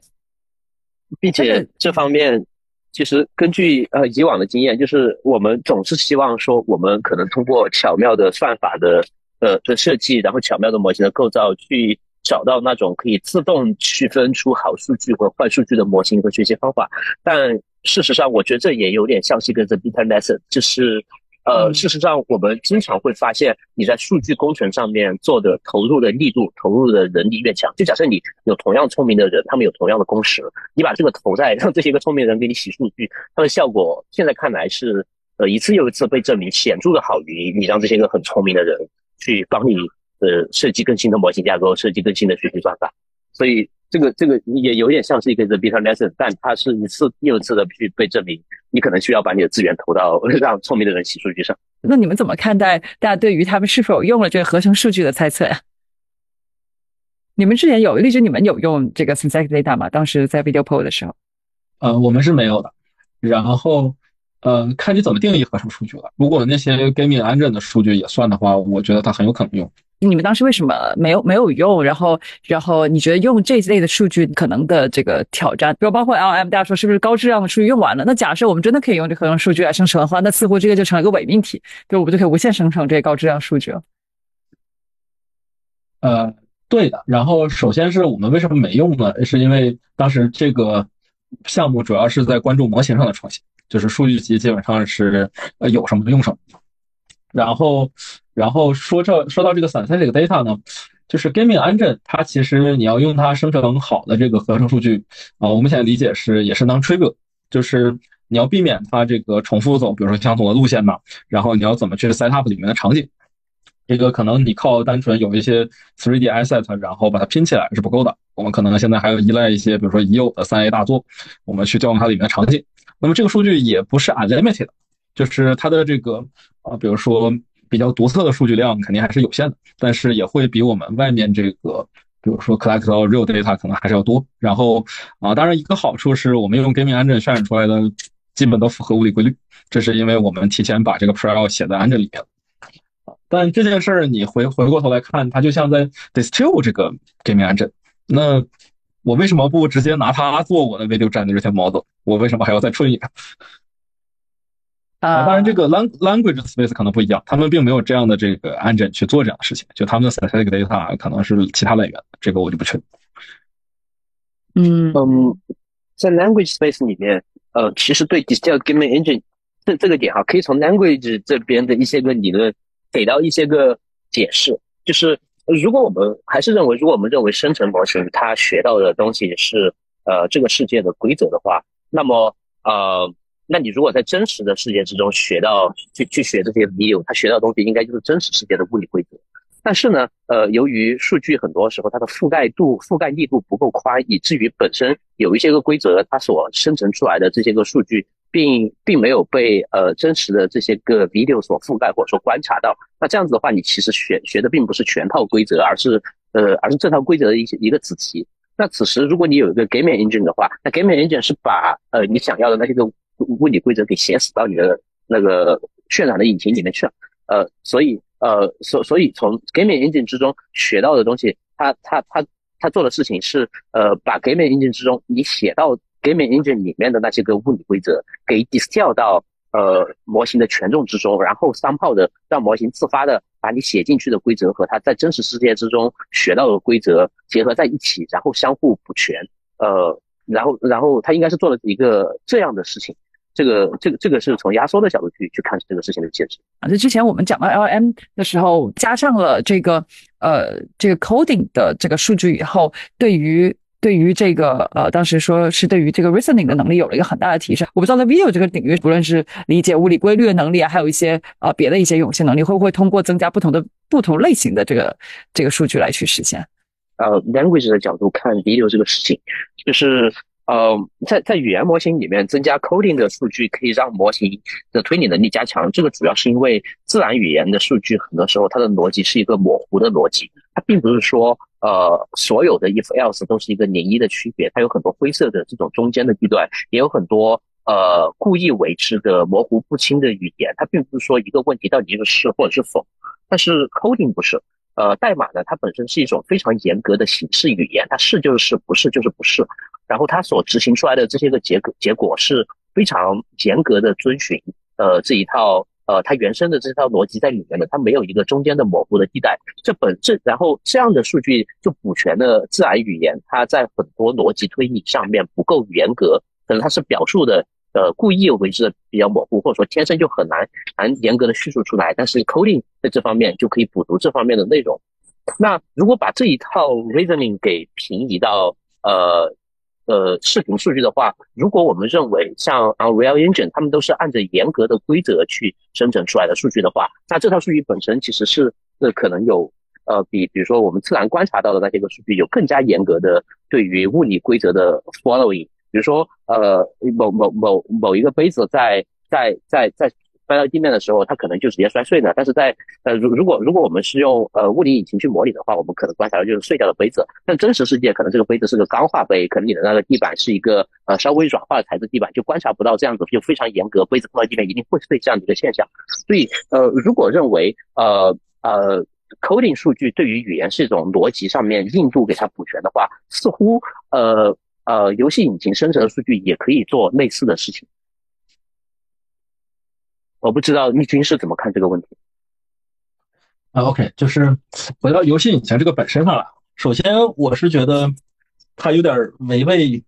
这个最初的 intuition，就是最初的 intuition，我们是希望通过让模型去观察这个世界，然后来学习这些咱们说所谓的物理规律。但其实当这个游戏引擎参与进来之后，它是我们人先观察这些物理规律，然后设置这么一个引擎，然后我再通过这个引擎里获得 synthetic data，然后再去训这个 model。那对于现在这些这个能力可能是 OK 的，是因为我们已经有这样的引擎了。但是将来如果我们想要这个模型获得更强的能力，然后以及这个发现一些人类还没发现的东西，那可能就是受限的，因为现在我们所有的 assumption 是我们有呃好的引擎，然后能教会它，其实并没有让这个 model 自然而然的去学。然后回到这个 coding 和 text 的这个对比上，嗯，怎么说呢？就是我觉得 natural 的 video 啊，当然除了那种被这个人类比如说特效加工过的 video，其实 natural 的 video 它肯定也是 follow 物理规律的。啊，只是说这个我们单纯通过视觉的观察啊，有的时候是不能够完全确定，比如说每一个物体它到底是什么材料做的，那么也就会对应不同的 outcome。这个可能是应该我们在做这个 likelihood modeling 的时候，它不同的 trajectory 都可以被 predict 出来。然后可能最后这个真正好的解决方案是我给它更啊详细的 conditioning，然后使得我们最终的这个 prediction 更加 deterministic。然后对于数据来说啊。其实，如果都集中在 VGO 数据本身的话，我觉得目前还是有限的。这是比如说这次我们观察到可能有游戏的数据来这个帮助我们对真实视频的学习。其实从另一个角度，我可以说这个数据肯定是对模型有帮助的。这个组合是什么样的呢？比如说在 video point 里面，我们会这样去组合：我们有大量的这个 text image pair，所以我们会去训训这个 text to image，然后我们也有大量的这个 video。但可能它没有 annotation，然后我们也没有去做 recaptioning 给它补充 annotation。那我们其实很简单的方法就是，我在这些数据上只做这个 image to video 的 train。然后当然我们也有这个另外一小部分的数据是 annotated video，我们去做 text to video training。其实这个组合下来我们会发现，那个 text to image，然后以及 image to video 的 training 部分，对 text to video 也是有很大的帮助。所以这个 model 自然而然的就把这两个东西 bridge 起来了啊，当然你需要一些这个好的设计，使得它们其实是 share common 的 prefix 和 suffix 在这个 AR framework，所以我觉得很多这个啊视视频本身的数据啊，可能也可以做类似的事情。我最后一个最后一个环节是一个快问快答，每个问题可能一两分钟的时间，那我们就开始呃。一个是呃，丽君，其实我们在微信上你提到说，你说很多观点可能会随着这个 Sora 呃转变，你有哪些呃也是观点上的变化？主要的转变是之前大家觉得这个 LM 是这个被 proved 的这个 scalable 的这个 solution，然后 diffusion 呢，特别是基于 Unit diffusion，很多时候它 scalability 并不好。而这次我们转变的一个主要观点是啊，diffusion 啊，特别是 diffusion transformer 大概也是 scalable。是不是 transformer 是 scalable？然后 diffusion 作为一种学习的范式？呃，似乎似乎本身不影响 scalability，其实核心影响 scalability 是 transformer 这个架构本身。呃，对，就是可能最后我们发现是这个 architecture 本身它有很好的 scalability，包括它有很好的这个 hardware utilization，而这个 objective 本身呢，可能这两个都行。当然，如果进一步研究，也许我们会发现这两个 objective 还会有不同的这个 scaling curve，但是呃都可以 scale。对，并且如果如果我们发现 transformer 是 heavy difference 给你的话，那我们它可能就指导我们下一步是说，可能就要去推更加把 focus 放到更加 scalable 的 architecture，比如说 MOE 这种。那下一个问题就是，我相信大家这两天也看了很多网上这个同行对于 Sora 的这个讨论，呃，你觉得最常见的误解有哪些？Sora 的能力上或者创新上有哪些被大家低估，哪些被大家高估的地方？首先，第一个误解，我觉得是关于世界模型。就是可能它内部有一个很好的视觉模型，啊，但是现在还并没有很好的办法去利用它去做各种这个视觉的理解任务，这个部分是仍然需要这个进一步研究才能解决的。就比如说我，并不很容易去拿它做，比如说图像的分类啊，啊物体的检测啊、追踪啊等等这些传统的这个视觉理解任务。比如说，大家大家的误解是觉得它可以，大家看到一些这个这个 emerging capability，大家觉得可以，但你觉得其实还 too early。对对对，就大家觉得可能它是全能的，它就是这个视觉领域的这个 GPT 了，什么都能做，但其实它还没有。就因为对于 language 来说，这个 GPT 这种 general form 是至少对于任何 task 它都可以做的啊。当然这个好坏另论。而现在这个 Sora 这种 model 是说有很多 task 它还没有，比如说从 interface 上去支持它。所以你是更偏那个那个 l e q u e n 那一块那那一派的，对不对？这个 l e q u e n 不是在喷说大家觉得这个就我 Model 就是可以去理解的，其实并没有。你是更偏向他的说法吗？呃，我我对我还挺喜欢他的说法，对，就可能还没有，但是至少就是这个目前的这些 demo 可能是比较 follow 的，但是它具体内部，因为它也是会受 failure case 嘛，就是有一些不 follow 的，所以到底内部 follow 的程度有多少？嗯嗯，not sure。低估的是。啊，我很喜欢他那个叫什么 multi resolution training 的这个 strategy，这个应该是啊比较新颖的一个题材啊。当然，其实前面也有啊一篇 paper 做了叫什么 pack pack and pack 这个 transformer 也有写到。也是 Google 的，对，也是 Google 那个。Google，对对对，这也是其实最近几个月之内啊出来的这些底赞，就是啊在 vision 领域，确实之前大家都是用啊固定的 resolution 去做 model。呃，这个是 require data preprocessing，而且很多时候你啊做的 resizing 啊 cropping，其实对它对数据来说是有害的。你可能只取了一个 subset，甚至可能这个人脸都被你切成两半儿。那其实如果我们这个模型能够 native 的去支持各种各样的这个 shape，那这是最好的。所以这个这个技能，然后这次大概也是第一次被用到这个 generation model 上，所以我觉得这个地方可能被大家低估了，以后会有不小的影响。然后高估的话，嗯，高估我觉得是这样，就是文生图、文生视频模型，就是很多时候容易被高估的一个点是，我们都看到很酷的 demo。然后给一个 prompt，它输出什么？但是很多时候，我们如果没有真的跟它交互，我们其实并不知道它生成的这个输出的 diversity 怎么样。这个地方有可能被大家这个不自觉的高估了。什么是生成的 diversity？就是比如说我给它这个对相同的一个 prompt，那你能给我多少不同的这个视频出来？然后我希望你每一个都是这个 plausible。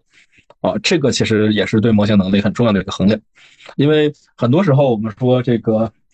我总可以挑出一个好看的 demo 来给你看，嗯，但是到底我费了多大劲挑出来啊？这这里面就有两个，一个是 diversity，一个是所谓的 success rate，这就或者 acceptance rate。比如说我出八个能能用六个非常好，如果出八个能用一个，嗯，这个模型呢，反正你最后做出来 demo 可能看着也差不多，但其实它的可用性就会低很多。啊，所以说我们真的要测的话，其实测的不是说你多去测不同的这个种类，而是你在一个 prompt 下面，你要看看它能够生成多少这个，能够生成多少 video，同时还都是更多是可用的。呃，对对对，就是这是一个很重要的这个测试的点。当然，你也要测很多不同的 prompt 去这个看它对于不同的 concept 啊、不同的场景支持怎么样。啊，哎，其实你前面说低估这点，这个 multiple solution 这个为什么会被大家低估呢？它，你期待它未来能够给 video generation 带来什么呢？嗯，带来什么？可能一方面是，呃，对数据能有更高效的利用。比如说，我们不再需要去统一到某个 resolution，而是你有低 resolution，我就低 resolution 用；你有高 resolution，我就高 resolution。然后可能对 model 也会有更好的 generalizability。哦，然后训练效率也是有很大提升。啊，这个在那篇 paper 里提到，我记得可能最多可以提升三倍的这个效率。我觉得影响还是不容小觑。哎，那你说为什么？为什么这个会被大家低估呀？你觉得啊？为什么会被大家低估？这属于 technical detail，我觉得不是这个，就是 hands on 去训 model 的人，可能有时候不会不注意到这一点。好，那后面几个问题稍微稍微稍微的轻松一些。好像 OpenAI 从我们推从大家推测时间线来说，其实做这个 model 本身可能也就不到一年的这个时间。那我好奇，觉得到底一个公司它去复制 Sora 这样的一个 model 出来，你觉得大概会需要多久呢？主要的考量会在哪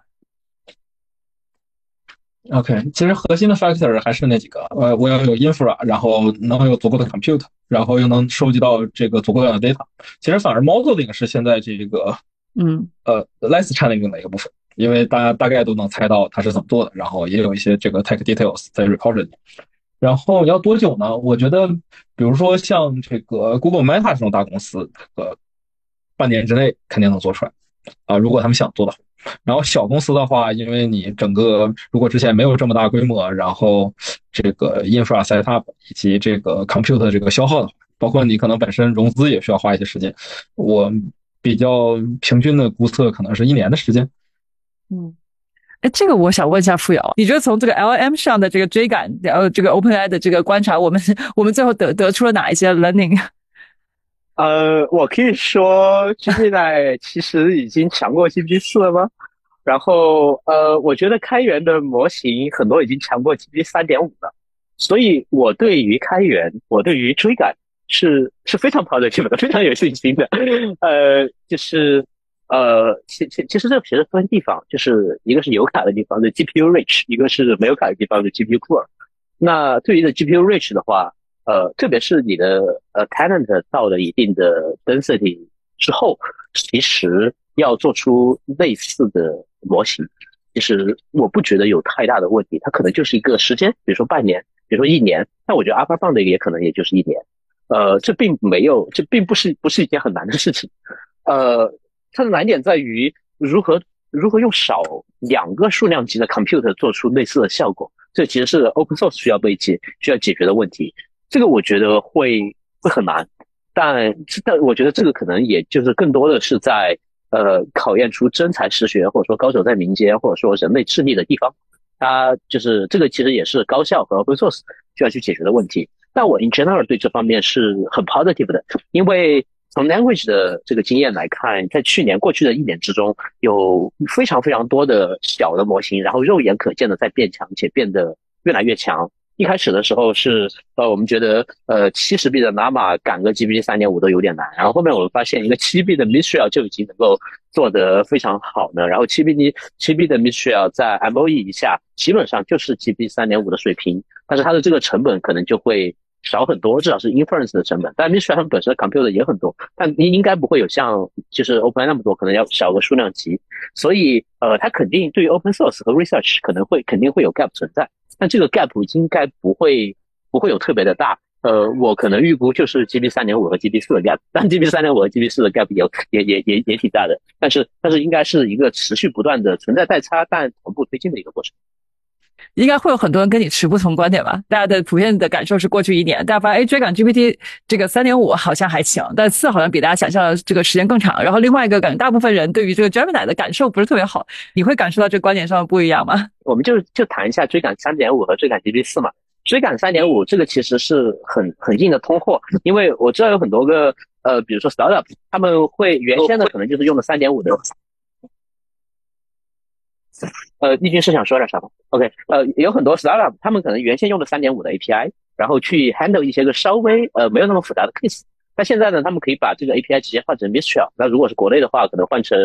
换成什么？换成三四 B 的 E，换成呃呃百川和千问，就这些其实都已经 work 大规模部署起来了。所以所以这个其实呃是有真金白银的 proof 在那里的。那对于呃 Gemini 呢，可能用的人也没有特别多，但然后，但但 Gemini 的用用用户用户量其实也是不容小觑的哈。Gemini 虽然说，我记得好像在去年的年终的时候说是 Open 的十分之一，但 Open 的十分之一也是一个很大的用户量，并且在可在可以看到的很多比较硬的难刷的榜单上面，比如说 MT Bench 里面的那个投票，那个投票就是用户真实投出来的。你你好，我就给你投一票；我好，我就给你投票。在那上面的投票。呃，Gemini Ultra 已经 match 到了零六一三版本的 G B 四，离 G B 四 Turbo 稍微弱一点点，但是也是非常明显，就它的那个分数比零六一三版本的呃 G B 四还是还是高了一大截的。所以这个呃这个迭代的速度以及它就真实的效果其实是肉眼可见的，并且这个也不是说什么刷分刷出来的，因为呃那那个那个那个那个 Leaderboard 是。呃，LM6 的 Leaderboard 都是真实的用户，呃，两个模型不知道是谁，然后给的两个答案，大家去投票，这个是真实用户投出来的这样的结果，其实可信度还挺高的。所以就是无论是三点五还是四，你是可以肉眼的看到从用户的口碑，从用户真实的投票投票统计结果，从这些个 startup 他们背后接的这个 API 是 GPT 三点五换成其他的 API 或 GPT 四换成其他的 API，都是可以肉眼的感知到，呃，这些个模型正在被有效的追赶。嗯，哎，其实我不知道丽君有没有这个感受，在这个图片生成的这个这个领域，其实 Dark Three 出来也没有让他特别惊艳。大家还觉得说啊，图片生成这个领域可能 Midjourney 啊这些都比 Startup 都都比这个 OpenAI 好，但这个 Sora 这个就我就好奇，它像这种视频生成的这个这个这个门槛，是不是它介于这个图片生成和和这个 LM 之间追赶的追赶，其实还是可以在半年对吧？半年一年内这个实现的。哎，对，这是一个好的观点，就是确实在图片领域，这个可能由于 Stable Diffusion 的出现，这个 Community 特别活跃，然后其实很多反而是外部的这个公司啊有这个领先的地位，特别是像 Midjourney 这种，我们早期积累很多用户，然后有不断的这个数据的 feedback，所以做出来模型其实是很好。然后 DALL-E 3呢，当然一方面也是我觉得他们并没有特别认真的去做，我听说做 DALL-E 3的同时呢，其实 Sora 这类 Video Project 就已经在推进，所以可能 Priority 放在了这边，但另。一方面呢，就是这个呃，video 以及这个 image space 呢，确实不像 GPT 在 language 上有那么大的这个领先优势。虽然等 Sora 出来之后，我们发现 OpenAI 确实还是领先的，那我觉得就是这个半年左右的这个差距是追得上，但是前提是这个大公司，我觉得愿意投这个资源去追。如果小公司单纯为了做产品的话，我觉得不那么值得。那下一个话题，Zora 其实其中之前一个很重要的奠基工作就是这个 Diffusion Transformer 那篇论文，而这里边这个 Bill Peters 这个这个作者后来也加入了这个加加入了 Sora。我们现在看起来那么重要的一篇论文，在那个 CVPR 当年是以这个二零二三年的时候是以这个缺乏创新为理由被被拒收了。那所以我好奇这个丽君，呃，你你们在 research 这个群里怎么怎么讨论这个这样的一个决定和这样的一个现象啊？呃，对，其实现在这种现象还挺常见的，就相当于他发表了一篇在学界发表一篇文章，然后被学界给拒收，但是加入一家产业界的公司，做出了一个让世人惊艳的产品。嗯，呃，他们这个论文后来在 ICCV 被接收了嘛？这倒是。嗯。然后，但确实因为他的这个想法很朴素，然后呢，也只是单纯在这个 benchmark 以及 scaling law 的这个啊 study 上，这个可能按照传统意义上来说，novelty 是有限的。但是其实我们到了现在这个时代之后，发现 research novelty 可能对于最终这个 effective 的这个 solution 并不是那么重要的点啊，因为越来越多看到的是大力出奇迹，然后越来越多的是这个往里面加考的 data curation 来做，而这些呢，其实都是 research community 不太喜欢的 topic，因为它并没有很多的这个就是智能的这个投入在里边儿。就是人人类智能的投入在里面，那这样对 researcher 来说是不是少了很多挑战？做现在这些 scaling 事情，可能对 researcher 来说会变得比较 boring。那像刚才扶摇提到，就是可能越来越多的发现，我与其招聪明人去 design 好的 model，不如让这些人去给我标数据。但是你想标数据啊，虽然最后获得模型更好，但肯定不是一个 good experience。我最后一个问题：二零二四年在这个领域，你最期待发生什么？然后你自己会有哪一些呃主要的研究方向？哎，我希望能新出一种硬件，也许不是英伟达出的 GPU，但是呢，它的算力可能有数量级上的提高，比如说城市甚至更多。哎，当时你们在当时那 VideoPro 是是用 TPU 吗？对对对，TPU 比起 GPU 来，应该是这个集群更 scalable 一些。我好奇你当时使用体验是怎么样？呃，对，就是它的这个 scalability 确实会更好，但是它的这个 flexibility 差很多。就是它其实整个这套基础栈都是 Google 自研的，然后从软件到硬件，然后到最终的这个生产，然后也就意味着你大概只能用 TensorFlow 或者 JAX。然后后来外面也有一些 PyTorch 适配，但其实是比较 limited。然后以及它其实只支持这个静态的这个。图去在 TPU 上进行运算，效率比较高，但是对于模型的灵活度来说，其实是加了一些限制。就怎么说呢？它是一种这个 custom design 的 hardware，但是现在来说，TPU 它的这个算力规模呀，基本上是和同代的 GPU 相当的，并没有像我们说能达到这个乘十这种大规模的这个提升的效果。就虽然它的 cost 比较低，但是它的算力也并没有高很多。嗯，那你说期望新的硬件是指针对这个，是是指除了算力之外，你还期待它有什么新的，有什么创新？呃，生产成本或者销售价格，